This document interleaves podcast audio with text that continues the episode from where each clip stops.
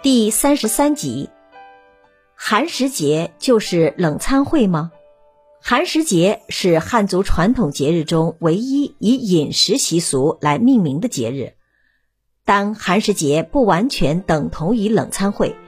在寒食节这一天，人们确实不能生火，只能吃冷食，这是有文化意义在里面的。据说这与介子推有关。介子推是春秋时晋国公子重耳的家臣。公子重耳由于遭到他父亲宠妃骊姬的陷害，被迫带着一群家臣仓皇出逃，踏上了流亡之路。他们一路上风餐露宿，重耳疾病交加，奄奄一息。介子推见状，毅然拔刀从自己大腿上割下一块肉。熬成汤给重耳充饥，重耳高兴地喝下了肉汤，精神好了许多，就好奇地问道：“这肉是从哪儿来的？”介子推说：“这是我大腿上的肉。”重耳流下了感激的眼泪。然而多年以后，回到晋国当了晋国国君的重耳，受到一帮大臣的曲意奉迎，一时间志得意满，大肆分封众人。介子推苦心规劝，却无济于事，便做出了隐居绵山、独善其身的选择。晋文公，也就是重耳，知道后，急忙带着大臣们赶到绵山寻找，却始终不见介子推的影子。晋文公就命人放火烧山，只留下一条道路，想把介子推逼出来。一时间，风起火烈，大火绵延数百里。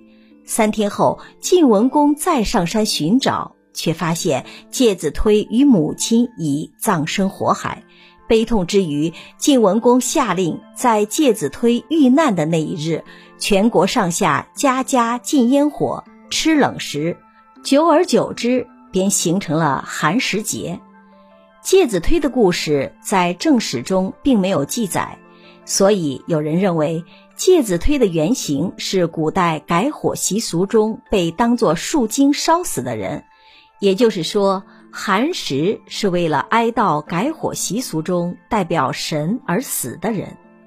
改火是古老的习俗，远古的人们钻木取火，保留火种以供自己使用。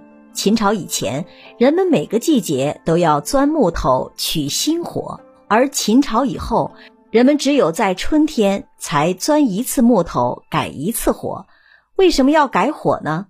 大概是古人崇拜火。远古时代，人们栖居森林时，大火从天而降，吞噬一切。幸存的人们却因火而吃上了美味的熟食，还能够借火取暖。在他们眼中，窜动的火苗就像是有生命的精灵。既然有生命，就会生老病死，所以久传的火种不灭，就会衰败，滋生毒气。人们吃火煮的食物，老病的火就会通过食物传染疾病。于是，人们要定期改火，除旧迎新。进行改火仪式时，人们要彻底抛弃旧火，新火和旧火不能相见。因此，所有的人家在得到新火之前，早早的灭了旧火。